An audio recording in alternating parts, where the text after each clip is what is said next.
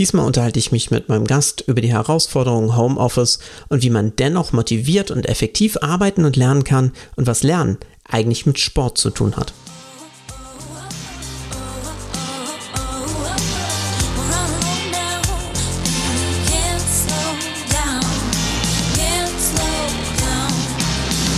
Hallo zu einer neuen Episode von meinem Podcast Bildungsupdate. Heute mit Sebastian Arps, dem Inhaber und Gründer von Elementartraining und Partner von Elementardialog. Hallo Sebastian. Hallo Patrick.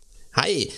Unser heutiges Thema, das allumschließende und auch in den Medien sehr präsente Thema ist digitale Bildung. Heute möchte ich mich ein bisschen darum kümmern, auf das Lernen im Allgemeinen einzugehen. Und da du ja Coach bist, ist das sicherlich auch ein Thema, was dir im unternehmerischen Bereich die ganze Zeit kommt. Da kommen wir dann auch gleich drauf. Und deswegen würde ich dich gerade mal ein bisschen bitten, was ist denn so deine tägliche Arbeit? Was macht ihr denn eigentlich, beziehungsweise du bei Elementar Training? Ja, danke schön erstmal dafür, Patrick. Ja, was machen wir? Das ist eine gute Frage. Eigentlich immer das, was die Potenziale da draußen bei den Menschen oder bei den Unternehmen wecken kann. Also wir sind mit Training, Coachings und Consulting unterwegs. Ich bin mittlerweile seit über 20 Jahren in dem Bereich tätig und wir haben uns damals das Ziel gesetzt, ein bisschen tiefer zu gehen und nicht nur irgendwelche Qualifizierungsmaßnahmen oder Gespräche von der Stange anbieten zu können, sondern wirklich mal hinter den Horizont zu gucken, um zu verstehen, was Menschen wirklich umtreibt treibt und welche Blockaden vielleicht vorhanden sind. Und unser großes Ziel ist tatsächlich, die Potenziale, die wir Menschen ja alle in uns haben,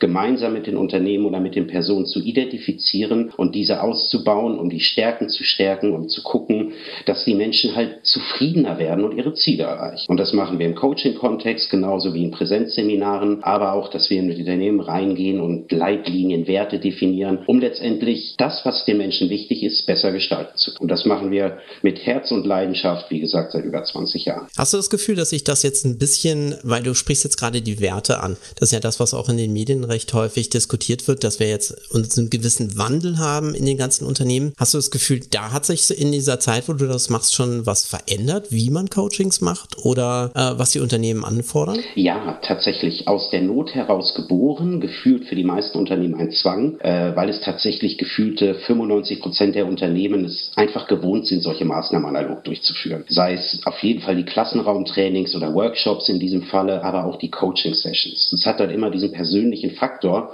und gerade wenn es über Persönlichkeit geht, ist der halt, ist halt wesentlicher. Und deswegen taten sich am Anfang die Menschen wirklich schwer damit, auch da die digitalen Medien zu nutzen. Es ging los, dass es mal möglich war, das übers Telefon zu machen, gerade wenn die Distanz so groß war, dass man gesagt hat, okay, das lohnt sich reisetechnisch auch nicht, tatsächlich für zwei, drei Stunden von, von Hamburg nach München zu fahren oder umgekehrt. Dann ging ging es mit dem Telefon los. Und, und ich sage, für uns war Corona tatsächlich ein Wirkungsbeschleuniger, was die Digitalisierung der ganzen Entwicklungsprozesse betrifft. Also es bestand einfach jetzt die Notwendigkeit, weil alles, was früher normal und möglich war, war von heute auf morgen einfach nicht mehr darstellbar. Und, und dennoch, gerade so in Krisenzeiten, haben viele Unternehmen und vor allem auch Führungskräfte gemerkt, jetzt sollte ich gerade jetzt bei meinen Mitarbeitern sein. Weil das ist ja ein geballtes Gefühl von Unsicherheit, was da entstanden ist. Und ich glaube, das haben wir alle noch gut in Erinnerung und spüren wir immer noch. Und gerade da sollte ich halt meine Verantwortung wahrnehmen. Und dann ging es dann, hm, wie mache ich das denn jetzt?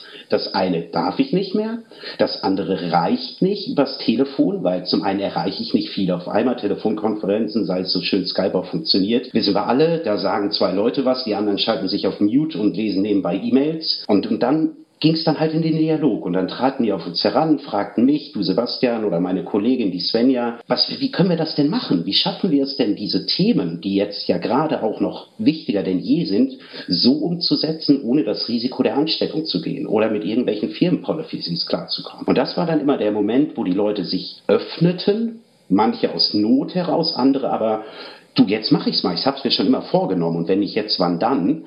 Um somit dann wirklich digitale Konzepte mit den jeweiligen Menschen, Unternehmen oder mit den Abteilungen auszuarbeiten. Und das ist tatsächlich als Wirkungsbeschleuniger. War das für dich sozusagen ein bisschen eine Erweiterung des Methodenkoffers oder hast du gedacht, ach, eigentlich kann ich ganz viel aus der analogen Welt direkt im digitalen verwenden?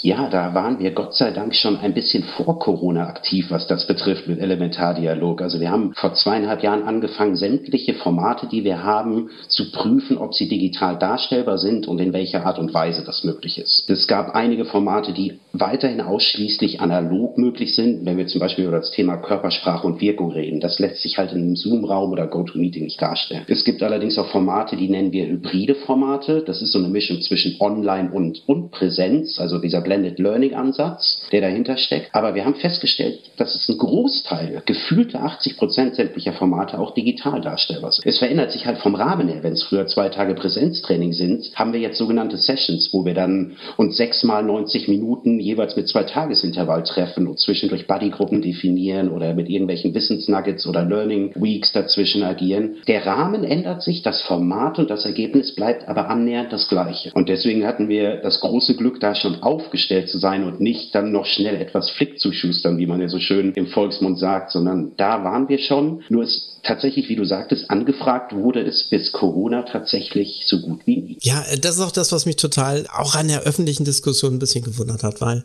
in der öffentlichen Diskussion hieß es dann plötzlich, ah ja, dieses Tool ist super, hier dieses Kollaborationstool ist klasse und hier kann ich mein Board damit besser darstellen als damit. Habe ich gedacht, okay, ja, wir diskutieren hier lediglich über irgendeine andere Form von Computerprogramm, aber keiner unterhält sich darüber, können wir überhaupt die Methoden oder die Art und Weise der Zusammenarbeit verändern. Ja. Weil wenn sich jetzt eine Firma oder seien es die Studenten immer in einem gewissen Raum getroffen haben, dann ist ja dieser physische Ort zu einer gewissen Wichtigkeit gekommen. Und jetzt gerade durch das Homeoffice hat man ja festgestellt, oh, diesen klassischen Ort, auch dieses, wir treffen uns an der Kaffeemaschine, das fehlt in vielen Unternehmen. Und wenn es jetzt nicht das gibt, um das zu ersetzen, dann ist da einfach Leerraum in dem Ganzen. Gab es für euch da dann auch irgendwelche Anfragen, dass es nicht nur so klassisches Coaching war, wie wir versuchen jetzt Teambuilding zu machen, sondern auch strategischere äh, Sachen, wo man jetzt ein bisschen Unterstützung haben möchte, um um die ähm, Mitarbeiter besser im Homeoffice einzubinden? Ja, tatsächlich. Also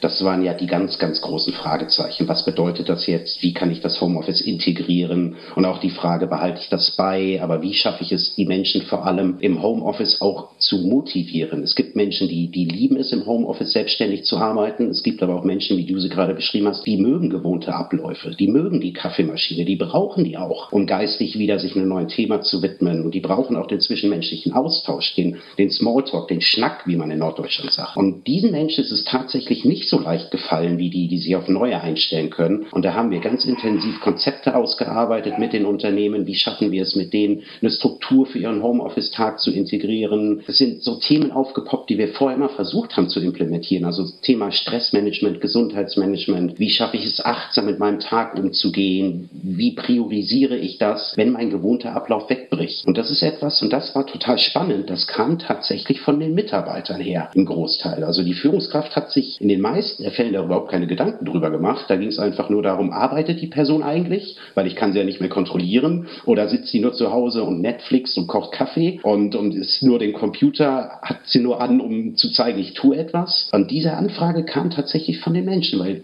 die Aussage, die wir immer wieder bekommen haben, auch in den Coachings oder in den Trainings, du, ich arbeite gefühlt mehr als sonst und länger und habe dennoch das Gefühl, ich bin nicht so produktiv wie früher. Und ich falle abends todmüde ins Bett. Ich kann fast gar kein Privatleben mehr haben. Dieser Tag am Rechner, den ganzen Tag vom Bildschirm, von einem Meeting in das andere, da eine Webco, da eine Telco, das war gefühlt eine ganz andere Art von Kräftezehren für die meisten Menschen. Und ist ja auch klar, da sind wir nicht dran gewohnt. Das ist der Mensch ist ein Gewohnheitstier, nur wir brauchen mehrere Zyklen, um das wirklich dann nicht als stressig zu empfinden. Und da war ein ganz, ganz großer Bedarf. Das, was ich auch dabei gemerkt habe, gerade weil viele unserer Kunden sind ja auch in größeren Konzernen und so. Und da war es eigentlich immer typisch, dass man Meetingräume buchen muss. Mhm. Klassischerweise, wenn man einen Meetingraum bucht, muss man zum einen erstmal hin. Der ist selten in dem Trakt, wo man gerade ist. Der Kollege, der vorher drin war, überzieht gerne mal. Das heißt, allein durch solche Kleinigkeiten, die man nicht wirklich beachtet, fängt das Meeting fünf bis zehn Minuten ein bisschen später an. Aber es entstehen immer Gespräche, die zwar arbeitsbezogen sind, vielleicht auch themenbezogen, aber die einen viel persönlicheren Charakter dabei haben. Ja. Und all diese Sachen, die fallen ja weg, ja. weil ich habe auch Rückmeldungen bekommen von, von Kunden in größeren Konzernen, die sagen, okay, ich falle von einem Meeting ins nächste, weil keiner sich überlegt hat, hier vielleicht mal zehn Minuten Biobreak oder irgendetwas dazwischen dann auch zu machen. Wie ist da bei dir so die Erfahrung? Ja, tatsächlich habe ich genau die gleiche gemacht. Das ist, mhm. Weil das ist ja auch eine Logik ähm, die dahinter steckt. Du hast sie auch schon richtig beschrieben. Die müssen ja jetzt nicht mehr den Korridor wechseln, geschweige denn das Gebäude.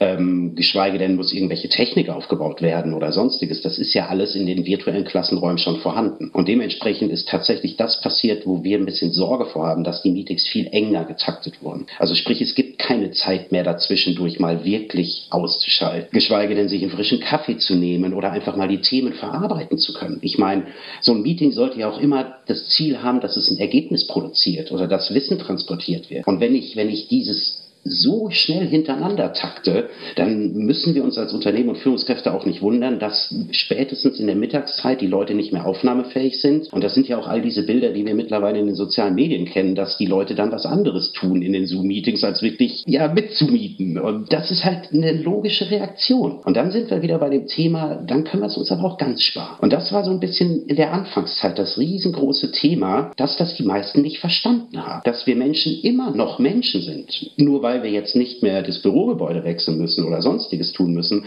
haben wir dennoch eine eigene Leistungskurve. Und wir sind nun mal nicht permanent leistungsfähig, geschweige denn aufnahmefähig. Manche Menschen schaffen es 20 Minuten, sich auf eine Sache zu fokussieren. Andere kriegen das bis 40 Minuten hin. Aber über 60 Minuten bei einem Thema zu bleiben, ohne mental zumindest mal abzuschalten, mal kurz den Blick rauszuwerfen ins Grüne, einfach mal zu überlegen, was habe ich denn bisher getan, das schafft niemand. Aber seit der Digitalisierung, es machen wir ja, wurde das komischerweise von sehr, sehr vielen erwartet. Und das hat sich dann, hat dann dazu geführt, was, wo wir eben drüber gesprochen haben, dass die Leute einfach erschöpft waren und gesagt haben, ich kann nicht mehr. Sie, sie sind nicht mehr aus dem Bett gekommen, geschweige denn eingeschlafen und, und gefühlt jeden Tag noch einen Stresspegel oben drauf gepackt, bis dann irgendwann die Leute sagen, du, ich kann nicht mehr das ist auch die Rückmeldung, die ich immer bekommen habe, dann auch von so einem Kunden und zugegebenermaßen, was mir persönlich am Anfang auch etwas schwer fiel, weil wenn jetzt solche, ja, es ist eine Phase des Wind-Downs, also ich pendle ungefähr eine, eine halbe, dreiviertel Stunde, je nach Verkehr immer, von und zurück zur Arbeit. Äh, das heißt, so anderthalb Stunden Pendelzeit habe ich jeden Tag. Das verbringe ich meistens irgendwelche mit Audiobüchern oder irgendwas in der Richtung. Und wenn das dann wegfällt, hat man zwar für anderes mehr Zeit, aber man bemerkt, dass so ein Ritual fehlt. Gerade dieses von der Arbeit Sprich,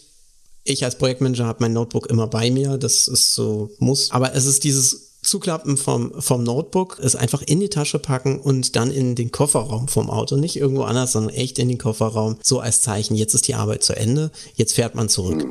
Das ist dann so etwas, was dann tatsächlich fehlt. Ich bin zwar recht diszipliniert und sage ab einer gewissen Uhrzeit. Outlook und so weiter, ist dann auch dicht, da, da ruft keiner mehr an. Telefon, die Geschäftsleitung wird deaktiviert, aber trotzdem ist man da mental öfter mal noch dabei. Ja, und man könnte ja mal eben schnell mal wieder aufklappen und dann noch die E-Mail mhm. schreiben. Und, und wir haben ja dann nicht nur das Laptop, viele Menschen haben dann ja auch die E-Mail-Accounts auf ihren Smartphones und dann bin ich ja noch mehr erreicht. Und was ich auch noch total interessant finde, was wir auch nicht vergessen sollten, ist, wenn man mal in den Sport guckt, weil letztendlich ist ja Arbeit sehr vergleichbar mit Sport. Es gibt niemanden, der Leistungssport betreibt, der sofort in den Wettkampf geht. Es gibt immer eine Aufwärmphase. Und dieser Weg zur Arbeit, den du gerade beschrieben hast, der lässt sich aus meiner Perspektive wunderbar mit dieser Aufwärmphase vergleichen. Weil in dem Moment, wo wir ins Auto steigen und uns auf dem Weg zur Arbeit machen, da wechselt ja auch so der Fokus von dem Zuhause, Familie und mit jedem Kilometer dreht sich das Pendel auf die andere Seite mit dem Richtung Fokus auf das, was muss ich denn heute machen. Viele Menschen gehen dann durch, was sind denn so wichtige To-Dos, womit soll ich denn anfangen, was darf ich auf keinen Fall vergessen,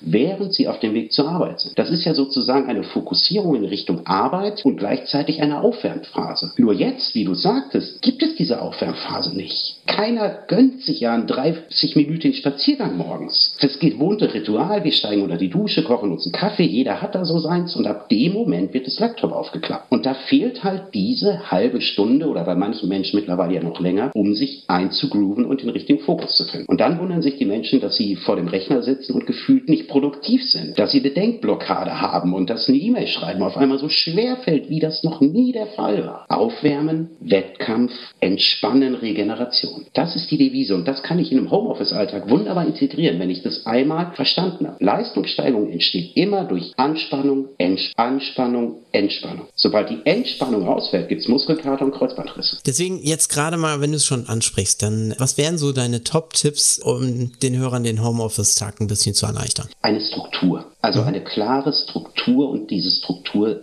auch wirklich einzuhalten. Eine von sich selbst gesetzt und nicht eine externe wahrscheinlich. Ja, ne? exakt, weil diese Struktur sollte immer der eigenen Leistungskurve tatsächlich entsprechen. Es gibt Menschen, die sind vormittags wesentlich produktiver als nachmittags. Es gibt Menschen, die sind in den frühen Morgenstunden sehr kreativ, während abends tatsächlich nichts passiert. Um dann wirklich zu gucken, wo sind denn meine Peaks, meine, meine Höhepunkte der Leistungsfähigkeit? Um dann zu gucken, okay, wie kann ich dann mit einer Aufwärmzeit mich auf diese Zeit vorbereiten? Da kann ich zum Beispiel leichte Dinge tun, da kann ich Sachen ab abarbeiten, die mich nicht wirklich herausfordern. Aber wenn ich weiß, ich habe jetzt so mein dickstes Brett zu bohren für diesen Tag, das sollte ich mir dann auf den Peak legen um dann zu gucken, okay, das, ich kenne mich doch, ich bin doch ich und ich weiß doch, wie ich ticke und ich kann das vielleicht sogar aus dem Büroalltag adaptieren, all die Erfahrungen, die ich gemacht habe und diese Struktur für sich selber zu definieren. Manche Menschen brauchen da eine ganz klare Struktur. Ich habe zum Beispiel jetzt neulich in einem Führungskräftecoaching einem Geschäftsführer einen Tipp gegeben, dass tatsächlich mit Eieruhr gearbeitet wird. Also ich stelle mir jetzt wirklich Pomodoro-Technik mäßig 25 Minuten ein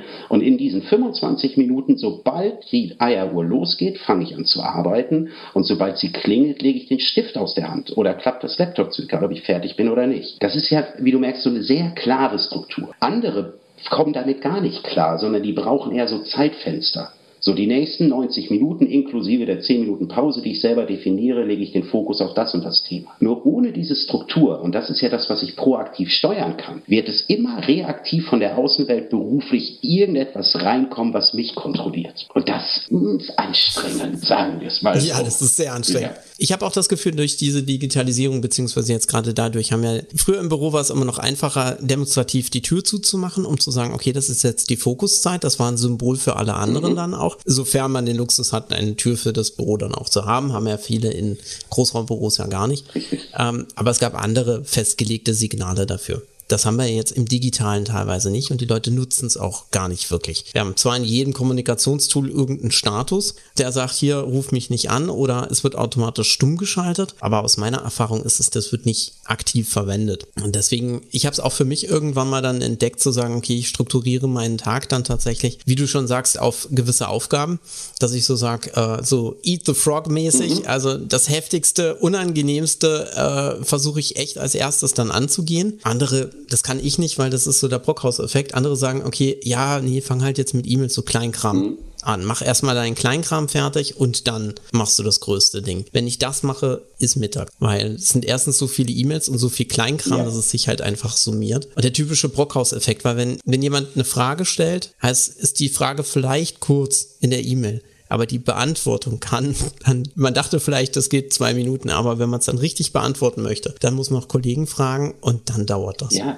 und wenn du dabei bedenkst, und das ist ja auch noch etwas, was wir nicht vergessen dürfen, das ist ja der sogenannte Sägeblatteffekt, weil jede Unterbrechung ähm, bedarf acht Minuten Zeit danach, um wieder auf das gleiche Konzentrationsniveau zu kommen. Und wenn ich jetzt zum Beispiel mich mit einer wichtigen Aufgabe beschäftige und ich, mein Gehirn nimmt nur wahr, da kommt eine neue E-Mail rein und ich sehe den Absender und den Betreff, ab dem Moment bin ich aus meiner Konzentrationsphase raus. Und ich brauche wieder acht Minuten im Schnitt natürlich, manche schneller, manche weniger, um das gleiche Konzentrationsniveau zu haben. Und das kostet Energie. Das ist jedes Mal wie ein Berg neu besteigen. Und dann fühlen wir uns wie Sisyphos und dann irgendwann denken wir, boah, jetzt habe ich überhaupt nichts mehr. Und das ist auch so wichtig, was du beschreibst. Auf sich selber zu hören und sich selber reinzuhorchen, was bin ich denn jemand für einer? Bin ich der Brockhaus oder bin ich der Eat the Frog? Oder bin ich vielleicht jemand, der zwischendurch mal was ganz anderes braucht? Und wenn ich das für mich selber nicht definiere, definiere und wenn ich da nicht wirklich in mich reinhorche, was ist das Beste für mich, dann ist die Chance riesengroß, dass der Tag tatsächlich so endet, wie wir ihn gerade besprochen haben. In Frustration und mehr Stress. Genau. Deswegen ist immer die Frage, wie man als Einzelner damit umgeht. Und alles, was wir bislang besprochen haben, ist ja fast schon universell, würde ich jetzt sagen, weil das betrifft einen, sobald man beginnt mit irgendeinem Thema sich näher auseinanderzusetzen. Das heißt, irgendwelche Auszubildenden, die zuhören, für die ist das vielleicht später dann im Job äh, die Zukunft. Aber man darf nicht vergessen, das ist auch die Realität, während man das macht. Jeder, der sich mit einem Thema auseinandersetzen muss, hat in der aktuellen Situation dieselben Schwierigkeiten und dieselben Hürden dann auch. Also gerade wenn wir nochmal zurückgehen zu unserem Studententhema, haben wir da ja genau das gleiche Problem. Wobei ich sagen muss, dass tatsächlich aus meiner Erfahrung jetzt Schule, Schrägstrich, Studium oder Präsenzunis, muss man da ganz ehrlich sagen, es etwas schwieriger hatten. Jetzt äh, deine Branche, den Transfer zu machen, das ging gefühlt etwas langsamer und viel, viel holpriger für einige. Gibt es ja dann trotzdem diese davon abgekoppelte Selbstlernzeit. Gerade jetzt, um da mal die Brücke zu schlagen, nochmal zum unternehmerischen Bereich. Weil, wie ist es denn bei dieses Thema der, des lebenslangen Lernens? Ist das in Unternehmen immer verbreiteter? Teils, teils. Also das, das mhm. liegt tatsächlich an der Bereitschaft des Unternehmens, auch wirklich das ernst zu nehmen. Und bei vielen Unternehmen hängt es nur als Plakat im Flur, es wird aber tatsächlich nicht gelebt. Und das, das, das ist tatsächlich das macht den Unterschied, ob es wirklich gewollt und ob die Einstellung auch dafür da ist, bei den Menschen, die das entscheiden können, oder ob es wirklich nur, naja, so eine schöne Sau ist, die ich durchs Dorf treibe, damit ich mich attraktiver hier für das Umfeld mache. Die Unternehmen, die das aber tatsächlich leben und die das auch wirklich, die das wirklich treiben, da merkt man auch tatsächlich, dass die sich entwickeln und dass die sich nicht nur am Markt entwickeln, sondern auch in der Größe entwickeln. Die haben eine höhere Kunden, eine Mitarbeiterzufriedenheit, die haben eine hohe Loyalität, die werden attraktiver auf dem Arbeitsmarkt wahrgenommen und das ist etwas, was, was ja auch ein USP sein kann, was ich als Unternehmen nutzen kann. Nur es, es, es muss dann auch tatsächlich gelebt werden und nicht, ja, jetzt hat, ihr habt zwei Seminare im Jahr, such dir mal aus, hier ist der Katalog, möchtest du diesmal Zeit und Selbstmanagement machen oder hast du vielleicht mehr Lust auf Rhetorik beim Kunden? Ach, das ist ja der gleiche Trainer, der vor zehn Jahren das schon gemacht hat. Nee, bei dem war ich schon vor acht Jahren einmal. Äh, nee, da kann ich leider nicht. Mhm.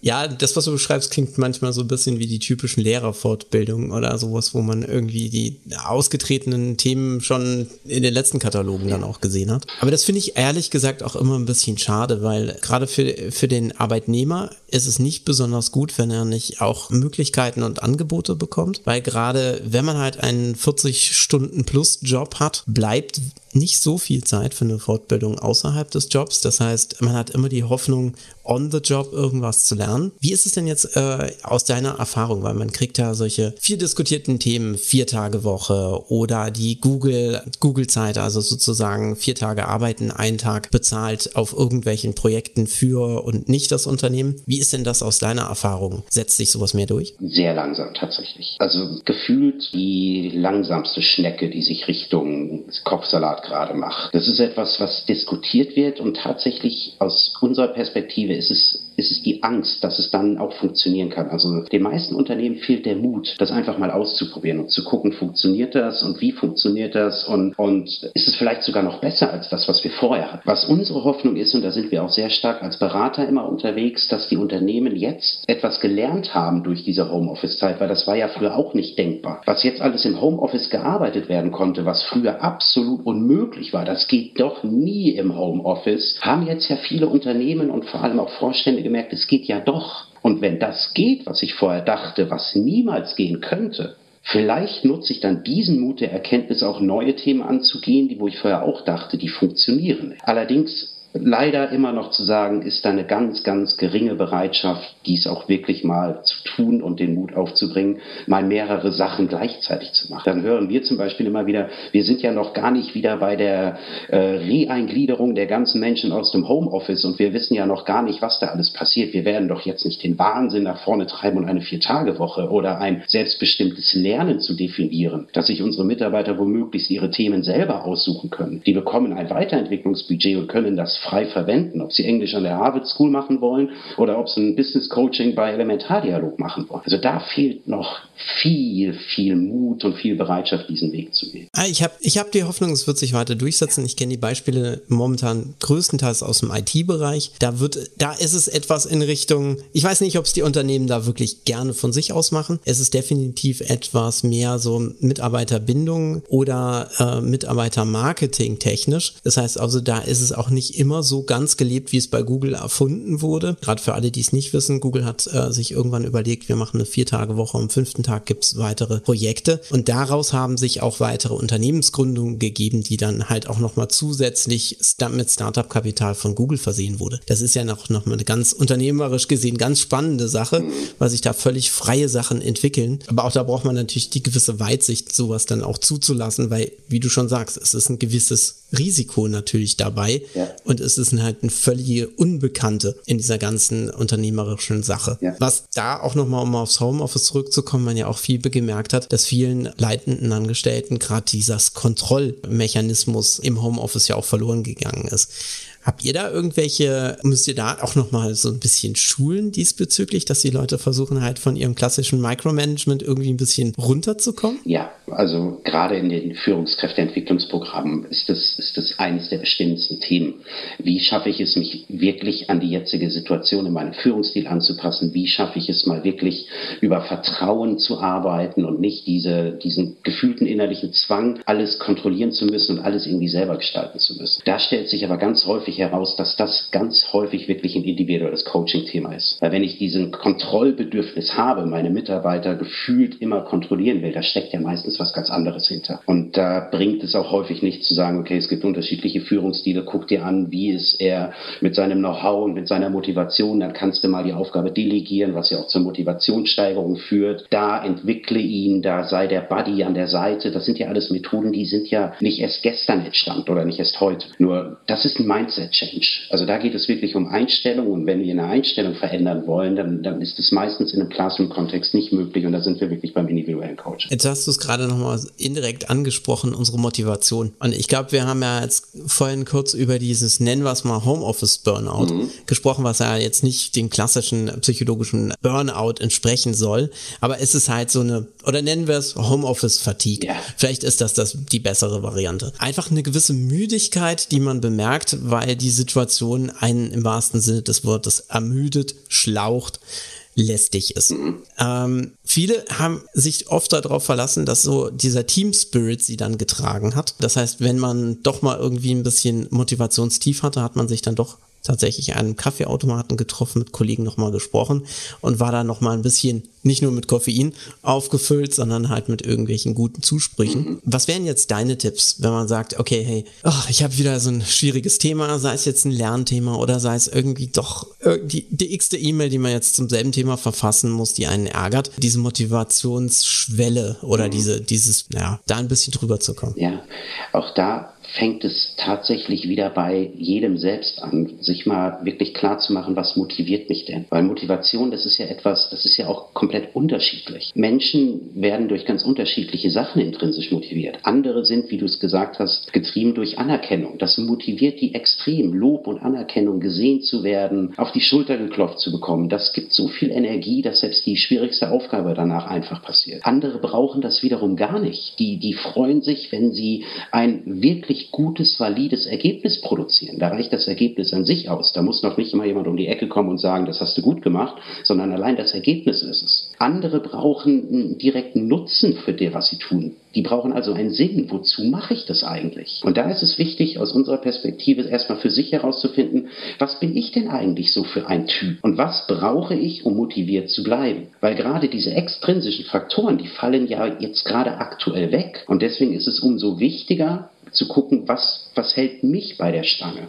Was gibt mir die Energie? Um daraufhin zu gucken, und das sind wir auch wieder bei dem Thema, das dann bewusst in seinen Arbeitsalltag einzuplanen, das in die Struktur. Wenn ich zum Beispiel kinästhetisch getrieben bin, über die Motorik meine Motivation brauche, dann sollte ich mir vielleicht mal was anderes überlegen, als am Schreibtisch zu sitzen, sondern vielleicht sollte ich dann mal wirklich mit einem Selfie-Stick und mit einem Headset durch den Wald spazieren gehen und da mal meine kreativen Gedanken aufsprechen, während ich das im Laufen tue, weil ich festgestellt habe, in diesen Momenten bin ich kreativer. Und das ist das, dieses in sich selber horchen, um daraufhin passen, was für dich als Mensch wichtig ist, den Tag zu planen. Wenn ich Anerkennung brauche, dann sollte ich gucken, ob ich die andersweitig irgendwie in der Mittagspause bekomme, weil ich mich kurz für ein Squash-Match mit meinem Nachbarn verabrede. Das ist ja alles machbar. Die Zeiten sind ja nicht mehr, es gibt ja keine Büros, die mehr schließen oder öffnen. Es gibt ja keine Verkehrsmittel, die ich erwischen muss und so weiter. Und wenn ich da schaffe, den Tag so für mich zu planen und ich weiß, was mich selber antreibt, dann habe ich eine riesengroße Chance, noch produktiver und vor allem zufriedener zu werden als in diesen beschränkten Büros mit den Büroarbeitszeiten. Und wen das Thema interessiert, das sind, das sind so Themen, vielleicht so Schlagwörter, falls das jemand googeln will oder, oder bei uns kurz durchklingen will. Das sind die Persönlichkeitsstrukturen, die ich erkennen muss. Bin ich eher initiativ geprägt, dann brauche ich eher Anerkennung. Bin ich eher stetig geprägt, dann brauche ich eher Konstanz und Verlässlichkeit. Bin ich eher gewissenhaft unterwegs, dann brauche ich ganz, ganz viele Details und Hintergrundinfos. Und wenn ich eher dominant in meiner Persönlichkeits Ausprägung, naja, dann brauche ich ein klares Ziel und dann muss ich mich selber so fokussieren und möglichst schnell agieren, um Ergebnisse zu produzieren. Es sind auch so Themen, was bin ich eigentlich für ein Lerntyp? Bin ich der Was-Lerntyp? Bin ich jemanden, der die Details braucht und möglichst viele haben will, um mein Brockhaus noch ein weiteres Band ins Regal zu stellen? Bin ich eher der Philosoph und ich will das Warum dahinter haben? Oder bin ich eher so der, der, der Inspirator, ich will das Wozu wissen, damit ich weiß, was ich dann zusätzlich da draußen für einen Mehrwert generieren kann? Oder bin ich jemand, der, der wissen will, wie das Ganze dann in der Praxis umgesetzt wird. Und wenn ich das für mich definiere, dann kann ich auch mir überlegen, über welche Medien will ich lernen, über welche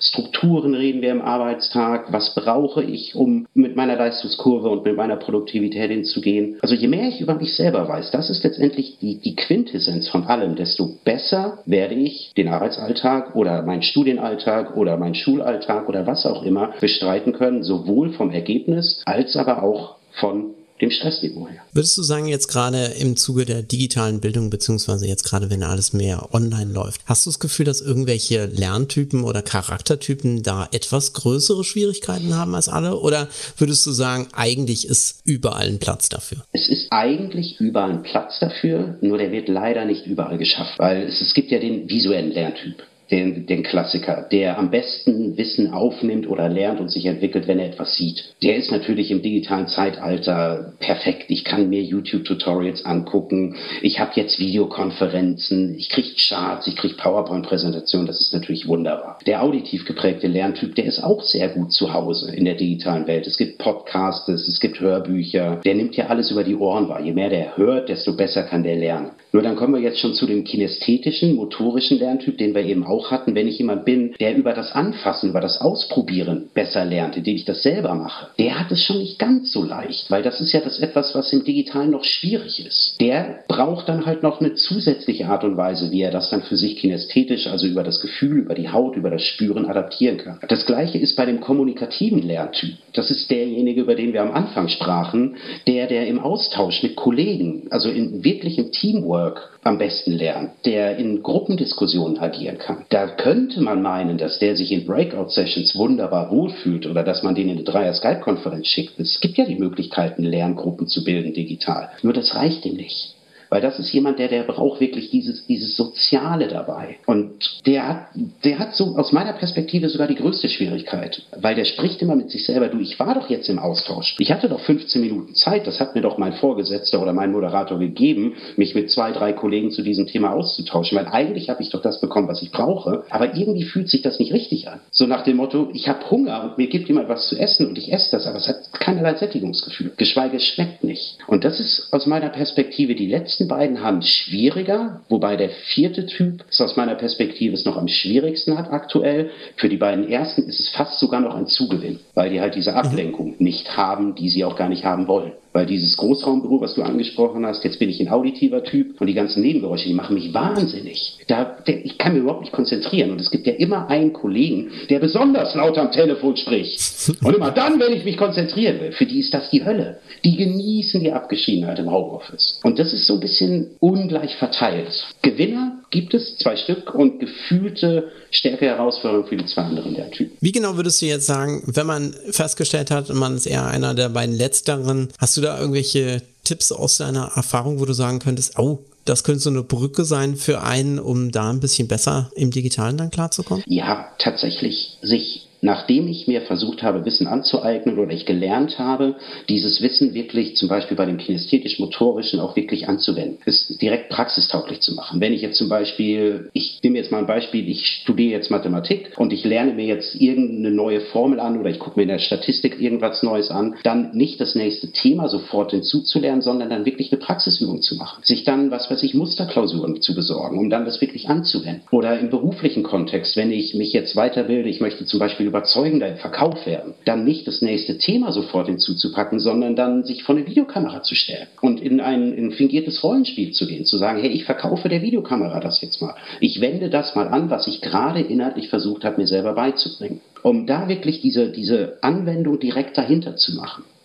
Oder genauso, wenn ich gerade ein spannendes Buch gelesen habe, ein Thema, wo ich mich selber qualifizieren will, dann sollte ich, wenn ich dieser kommunikative Typ bin, sofort danach zum Telefon greifen und meinem besten Freund, meiner Freundin oder wem auch immer zu sagen, ey, ich habe da gerade ein mega spannendes Thema gelesen. Hast du fünf Minuten Zeit? Ich will dir einfach mal davon erzählen. Und dann kann ich das nämlich wieder zutage bringen, was mich beim Lernen unterstützt. Mache ich das nicht, sind wir wieder bei Frustration, Wissen fällt runter, 20 Prozent maximal von dem, was ich gelesen, gehört oder mir angeeignet habe, habe ich am nächsten Tag sowieso wieder vergessen. Ich muss wieder zurückblättern, weil ich die letzten zehn Seiten zwar gelesen, aber in keinster Art und Weise verstanden habe und, und, und. Aber streng genommen ist das doch eigentlich auch fast für die anderen Lerntypen auch ein guter Tipp zu sagen, okay, jetzt habe ich mit dem Kapitel abgeschlossen und jetzt versuche ich diese Transferaufgaben zu machen. Also entweder es gibt eine, tatsächlich sei es im, im Buch oder sowas, wenn es sowas gibt, oder ich setze mir eine. Weil gerade wenn ich jetzt äh, das Gefühl habe, ich muss mir die Aufgabe setzen, zum einen reflektiere ich ja dann den Stoff und zum anderen versuche ich dann ja irgendwas Spannendes damit dann auch zu lösen. Mhm.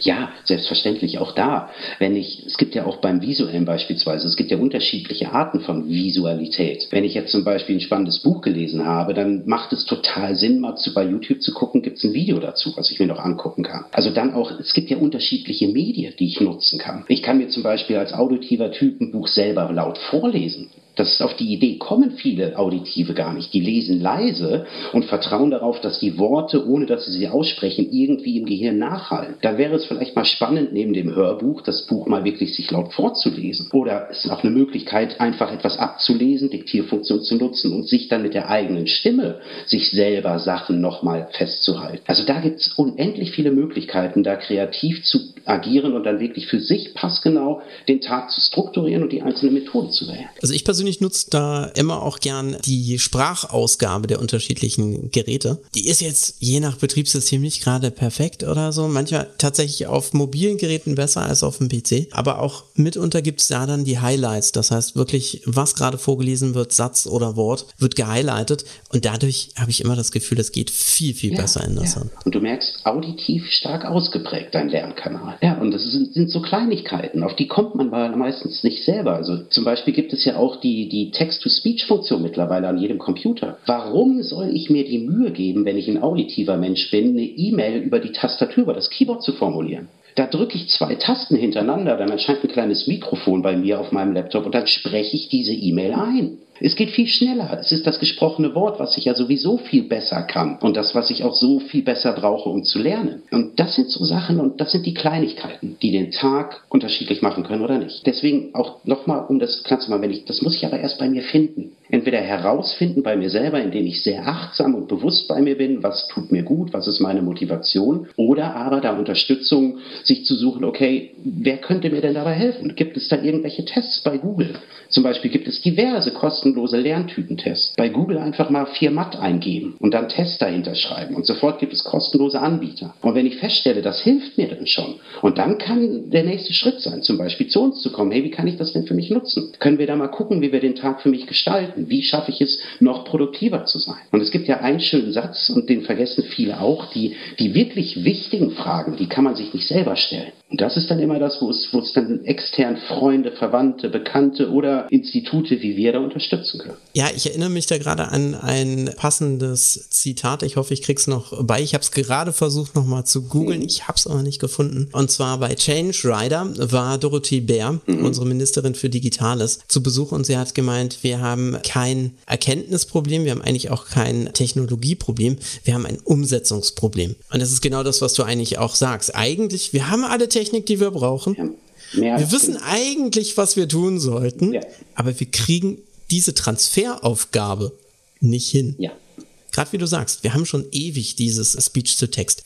Fast jeder hat inzwischen irgendeinen Sprachassistenten, sei es auf dem Handy oder sei es tatsächlich im Büro auch stehen, dem wirft man mal was zu, spiel mal XY, aber die vielen erweiterten Funktionen wie jetzt, ach, bild mir doch mal die Wurzel aus XY oder was für ein Wochentag ist der Tralala, das, das nutzen viele nee, dann auch tatsächlich, ja, gar nicht. Entweder wissen sie es nicht, dass es die Möglichkeiten gibt, aber wie du sagtest, die meisten haben es zumindest schon mal gehört, weil es ja schon länger dabei ist. Meistens ist es tatsächlich, weil es noch nicht ausprobiert wurde. Und da sind wir ja bei dem Thema, was ja gerade Veränderungen und Entwicklung betrifft, das Thema Komfortzone. In der Komfortzone fühle ich mich sicher, fühle ich mich wohl, das habe ich schon oft gemacht und da weiß ich auch sehr wahrscheinlich, welches Ergebnis ich produziere. Aber außerhalb der Komfortzone liegen ja all diese Verhaltensweisen, die wir uns für möglich halten, über die wir schon mal nachgedacht haben, aber die ist halt unterschiedlich hoch und wir Menschen sind sehr, sehr klug im Finden von intellektuellen Ausreden, um uns selber sozusagen in die Tasche zu lügen, warum das doch jetzt überhaupt keinen Sinn macht. Sowas Bescheuertes wie von in eine Kamera reinzusprechen, also das ist doch Blödsinn. Obwohl wir insgeheim wissen, dass genau da draußen die richtige Verhaltensweise liegt. Und das ist übrigens dann auch wieder ein Zeitfresser. Wenn man dann mal überlegt, wie viel Energie wir Tag für Tag aufwenden, um Gründe zu finden, etwas nicht zu tun. Und wenn wir diese Energie mal nutzen würden, um die Sachen, die möglich sind, einfach mal zu tun. Boah, Halleluja, da kriege ich, hier krieg ich Gänsehaut bei dem Gedanken daran. Ich glaube, da kann sich, da kann jeder mitfühlen, der schon mal eine größere Gruppendiskussion zu einem etwas naja, innovativen, schrägstrich unangenehmen Thema hatte. Mhm. Da gibt es nachher tatsächlich viel mehr Meinungen, warum es nicht gehen würde, als dass irgendjemand sich mal drüber überlegt, Mensch, wie könnten wir es einfach mal umsetzen, ja. so dass es für alle in Ordnung ist. Ja. Die Aberrucksäcke da draußen sind prall gefüllt. Hast du das Gefühl, das ist so eine, ja, ist das eine Generationssache oder ist das mehr so eine Sache, wenn man halt mal seinen Komfortplatz gefunden hat? Also so eher in Anführungszeichen ein bisschen da sollte sich keiner auf den Schlips getreten, würden eigene Faulheit? Ich glaube tatsächlich, dass es was typisch Menschliches ist. Weil es ist ja letztendlich alles Neue, was ich noch nicht ausprobiert habe, bedeutet ja eine mögliche Gefahr für mich. Der Mensch ist ja immer noch ein Säugetier und deswegen ist es erstmal gut, das Schlechte daran zu sehen, anstatt mit offenen Augen dem Säbelzahntiger ins Maul zu rennen. Weil letztendlich ist der Mechanismus im Gehirn ja noch der gleiche. Wenn ich etwas nicht kenne und ich sehe erstmal das Schlechte daran, also dieses typische Aber, dann werde ich es ja nicht tun. Und somit habe ich keine neue Gefahr, weil ich ja nichts Neues ausprobiere, sondern in meiner sicheren Höhle wohne. Das Gute daran zu sehen, das ist, das ist sehr schwierig. Und das ist auch der Grund, warum wir zu 90 Prozent eher negativ bedingt sind in all unseren Entscheidungen und Perspektiven. Hier ist mein Tipp tatsächlich die Erfahrung zu sammeln, weil es ist ja keine Gefahr für Leib und Leben, sondern es wirklich zu tun, diese, diesen sprichwörtlichen Sprung vom Dreier zu machen und festzustellen, das Wasser ist gar nicht hart. Und je mehr Erfahrung ich sammle, desto mutiger werde ich. Und das mit Kleinigkeiten anfangen. Nicht sofort das große Neue machen, sondern mit kleinen Schritten außerhalb der Komfortzone das sprichwörtliche Gummiband erweitern, dass es irgendwann flexibler wird und somit die Komfortzone ist. Sich da auch gerne jemanden holen. Den Bruder, den besten Freund und so weiter. Hey, ich mach mal was Neues und sag mir mal, ob ich mich gerade total zum Affen gemacht habe. Weil wir denken ja immer, wir machen uns zum Affen. Wir, wir machen alles falsch und wir machen ja lieber gar nichts, bevor wir was falsch machen. Und wenn wir die Rückmeldung bekommen, nee, das war super. Und wenn du das noch machst, dann wird es noch besser. Weil der innere Kritiker in uns, der schreit immer laut, tu es bloß nicht. Nur wenn wir den mal abgleichen mit der Realität da draußen, mit Kollegen, Freunden, Familie, dann werden wir feststellen, hey, hätte ich mal früher auf euch da draußen gehört, anstatt nur auf mich zu hören. Da kann ich nur absolut beipflichten, weil meistens sehen diese Probleme, wenn man sie mal wirklich anpackt, dann in der Umsetzung gar nicht mehr so groß aus und Sachen, die sozusagen englisch ausgedrückt farfetched erscheinen, sind es eigentlich gar nicht mehr so sehr, sondern man hat sich eigentlich vielmehr diese Gründe in den Weg gelegt, die das sozusagen mental einfach weiter wegschieben, damit man nicht anfangen muss. Ja. Das ist die rote Linie, nenne ich sie immer, oder auch den roten Linieneffekt. Wenn ich Gründe suche, nicht joggen zu wollen, werde ich die immer finden. Dann ist es immer zu warm, zu kalt, zu früh, zu spät, ich bin zu müde, ich habe was gegessen, ich habe nichts gegessen. Und wenn ich einmal in diesen inneren Dialog des Abers gehe, dann werde ich niemals laufen. In dem Moment ist es wirklich, sich die Schuhe anzuziehen. Und ab dem Moment, wo die Jogging-Schuhe an sind, ist der Lauf schon begonnen. Weil dann hört diese rote Linie auf drüber gehen, ohne nachzudenken, was könnte dahinter passieren. Jetzt hast du ganz am Anfang von unserem Gespräch im Prinzip die Sportler und Leistungssportler angesprochen. Die zeichnen sich ja dadurch aus, dass sie wirklich ständig ein Training haben, dass sie auch mit denselben Sachen ständig neu anfangen müssen. Aber jetzt für für den Normalmenschen. Wie, wie, wie schafft man es, diesen, diesen ersten Schritt zu machen? Weil der Leistungssportler, der ist irgendwann natürlich Leistungssportler, hat davor aber Jahre bis Jahrzehnte äh, schon seinen Sport gemacht. Das heißt, er hat klein angefangen. Aber wie ist das so im Büroalltag oder im anderen Alltag? Wie schafft man diese, diese eigene Hürde am einfachsten zu über, überwinden? Ja, auch das ist ein ganz klares Thema von Erfahrungen. Auch da brauche ich die erste kleine Erfahrung dass ich in der Lage bin, diese Hürde zu überschreiten. Entweder habe ich das große Glück und mein Unternehmen ist für Weiterbildung und Fortbildung offen und ich habe ein gutes Seminar, wo zum Beispiel, das zeichnet für mich auch ein gutes Seminar aus, wo genau diese Erfahrungen gemacht werden können, im geschlossenen Raum. Und wenn ich da merke, ich kann das,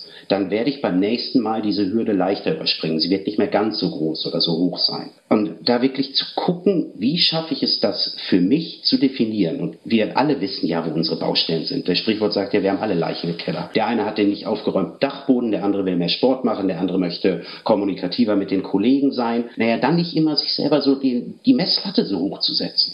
Weil ganz oft vergleichen wir uns dann ja mit denen, die es schon richtig gut können. Also wenn jetzt zum Beispiel sich jemand im beruflichen Kontext vornimmt, ich will auch mal lernen, Nein zu sagen, weil ich sonst das Gefühl habe, es landet alles von den Kollegen bei mir auf dem Schreibtisch und ich gehe selber mit meinem Prius unter. Naja, dann sollte ich nicht vielleicht direkt bei meinem Vorgesetzten Nein sagen, sondern sollte vielleicht im privaten Kontext erstmal das Nein sagen lernen, wo dann nicht die Angst ist, dass ich meinen Job verliere und so weiter. Das, das, ist das Üben. Und deswegen sagen wir auch, erleben kommt vor Verstehen. Weil, wie du es ja sagtest, wir wissen es ja alle. Nur es tut halt keiner, weil es doch keiner getan hat.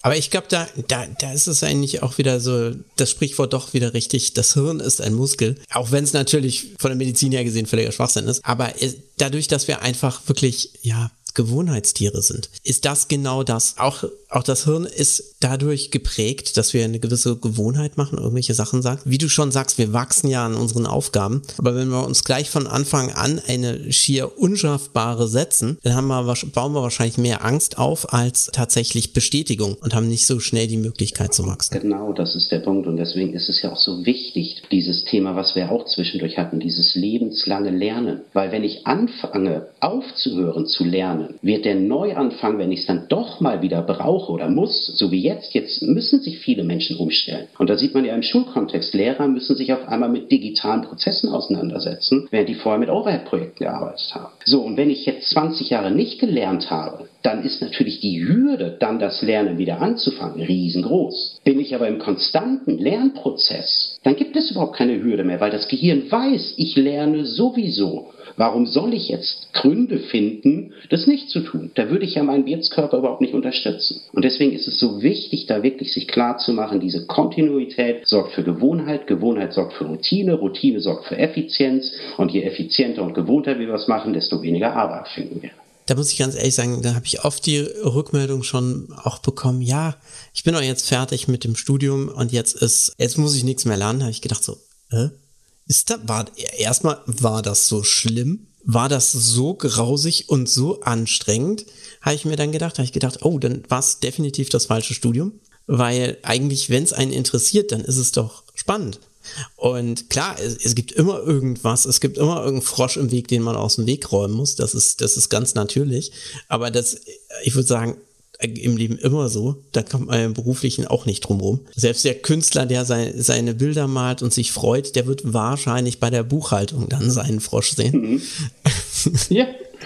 Aber da, da finde ich immer so, in der Diskussion hat man immer so, immer noch dieses, dieses Phasenmodell dass man wirklich äh, die Schule hat. Die Schule wird abgeschlossen. Nach der Schule kommt die Ausbildung, dann kommt der Job und dann ist die Rente. Und ähm, klar, das bricht auch mal ein bisschen mehr auf, aber ich weiß nicht, wie ist es bei dir in der Erfahrung? Ich glaube, ihr sprecht ja auch mit euren Klienten ein bisschen so über das Persönliche und die Lebensläufe. Das entspricht doch eigentlich nicht mehr der modernen Realität. Nein, schon lange nicht mehr tatsächlich.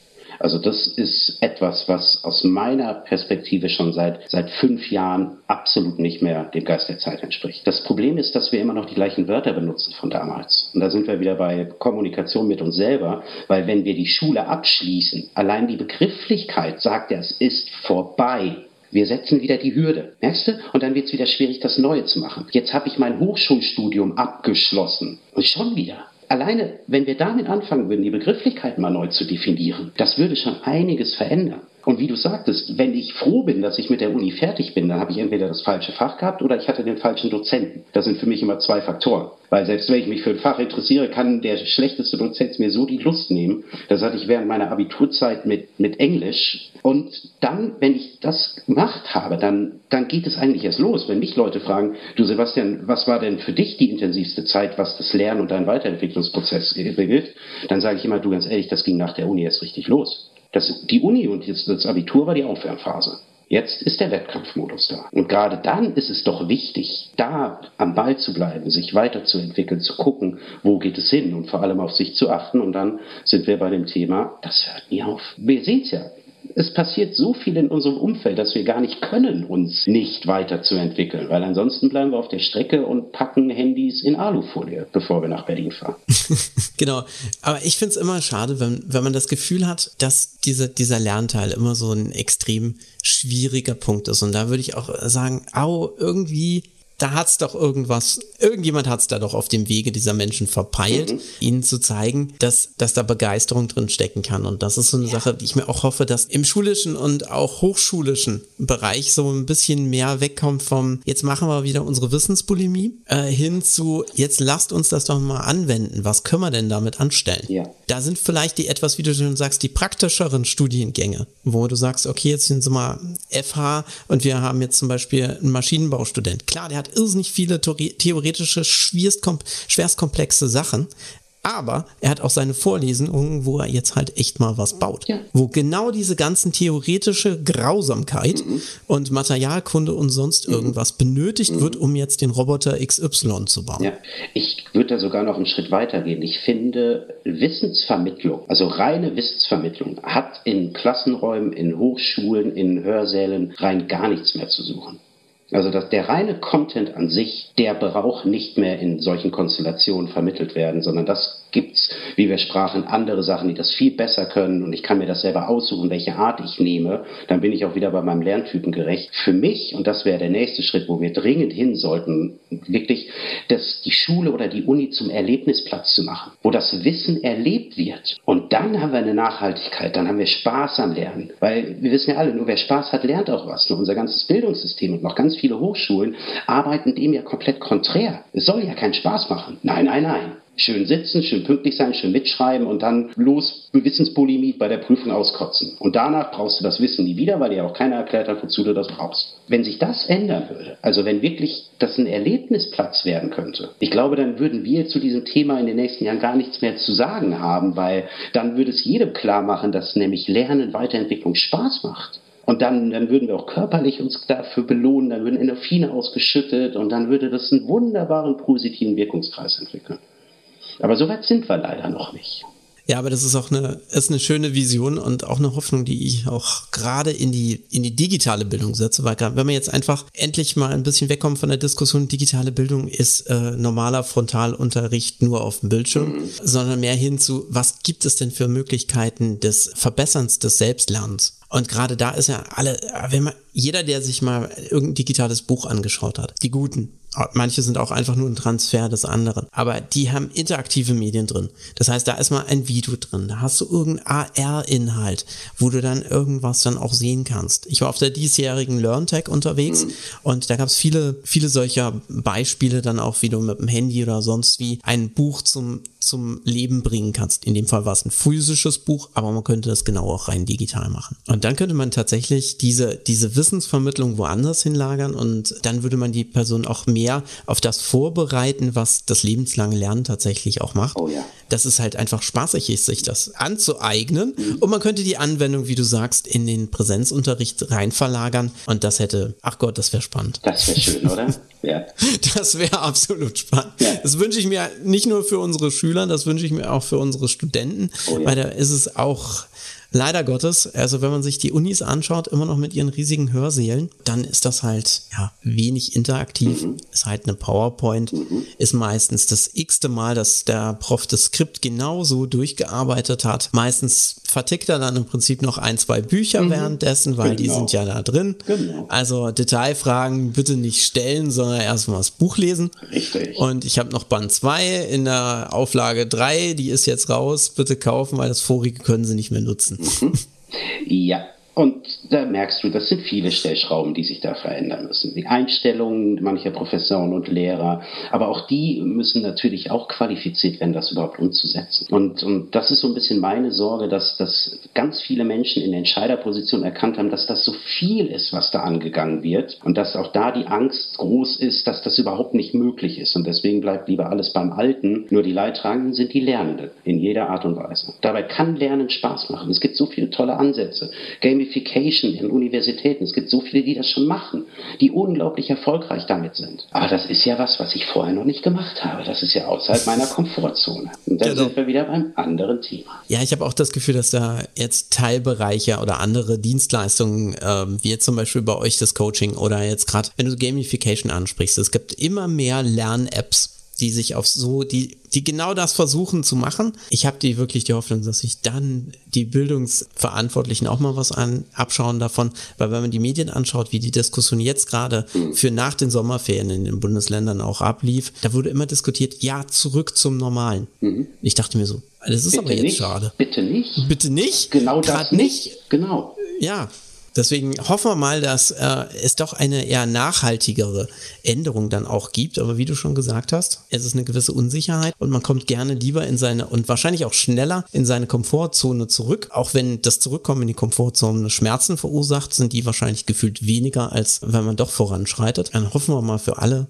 Beteiligten, äh, dass das besser wird. Und ich hoffe mal für alle Zuhörer, dass sie da auch das ein bisschen einfordern. Weil wenn jeder so ein kleines bisschen schreit, nee, Leute, wir wollen jetzt unser Homeoffice beibehalten oder wir wollen jetzt eher Freilernzeiten haben oder wir wollen die Anwendung des Wissens dann auch präsenter haben, dann werden viele zuhören. Ja. Die Schulbuchverlage, die hören schon ein bisschen mehr zu, ja. die machen teilweise auch VR-Inhalte. Also jetzt gerade um wieder unseren armen Menschen, der äh, im virtuellen nicht so viel zu tun hat, äh, unseren kinästhetischen Ty Lerntyp abzuholen.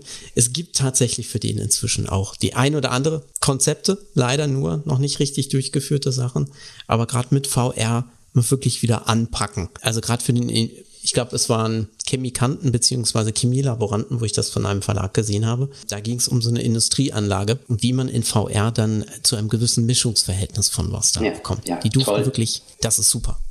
Jetzt, bevor wir dann äh, die Episode beschließen, würde ich dich gerne nochmal fragen, was, was sind denn jetzt so eure Themen für die Zukunft? Was denkst du, wie sich das Thema dann allgemein im Coaching und im unternehmerischen Bildung entwickeln wird? Also ich glaube, dass es sich entwickeln wird. Ich weiß allerdings noch nicht, in welche Richtung es gehen wird, weil es ist, es ist tatsächlich auch ein Umbruch, der stattfindet auch in unserem Bereich und ich glaube, es wird, es wird eine breitere Range geben. Also es wird viel mehr Möglichkeiten geben und viel mehr Optionen, die wir ziehen können. Und ich glaube auch, dass die technische Entwicklung jetzt dadurch, dass sie jetzt auch schon vorhanden ist, noch, noch schneller sein wird, wie du das auch gesagt hast. Ich glaube, es wird demnächst ganz viel leichter möglich sein, auch näher über digitale Medien darzustellen. Und, und wenn das noch die nächsten Schritte geht, ich glaube, das wird so eine Dynamik aufwerfen, dass wir Sachen machen können, über die wir heute noch gar nicht nachgedacht haben. Das ist das, wo ich so wirklich auch mich darauf freue, dass das jetzt kommen wird und dass das passieren wird. Und ich hoffe, dass das auch nicht aufhaltbar ist. Und das ist so, wo ich den Schritt sehe. Es wird tatsächlich was Hybrides geben. Und es wird, es wird nicht mehr schwarz oder weiß, analog oder digital geben, sondern das wird sich aus meiner Perspektive immer weiter miteinander vernetzen und verweben, dass es letztendlich irgendwann egal sein wird, ob analog oder digital, weil sich beides gleich anfühlen wird. Und das finde ich eine total spannende Reise und ich freue mich drauf, da ein Teil von sein zu können. Das finde ich auch klasse und ich hoffe, dass wir als Gesellschaft gemeinsam die Konzepte immer weiter treiben, dass genau dieses Hybride für alle Beteiligten, sei es die unterschiedlichen Lerntypen etc., auch möglichst stressfrei und vor allem gewinnbringend in jeder mhm. Richtung dann auch ist. Weil ich glaube, es ist ein Weg für die hin zu mehr persönlicher Freiheit, wenn wir das gesamtgesellschaftlich unterstützen. Ja, das sehe ich ganz genauso, Patrick. So, jetzt sind wir schon dann leider am Ende unserer aktuellen Episode angekommen äh, mit Sebastian Arps. Freut mich, dass du da warst und vielen, vielen Dank für deine Zeit. War mir eine große Freude, Patrick. Vielen lieben Dank auch dir. Vielen Dank fürs Zuhören. Ich hoffe, diese Episode hat dir gefallen und du schaltest nächstes Mal auch wieder ein. Hast du Fragen oder Anregungen, dann schreib doch bitte einfach an podcast@bildungsupdate.com. Bis zum nächsten Mal. Tschüss.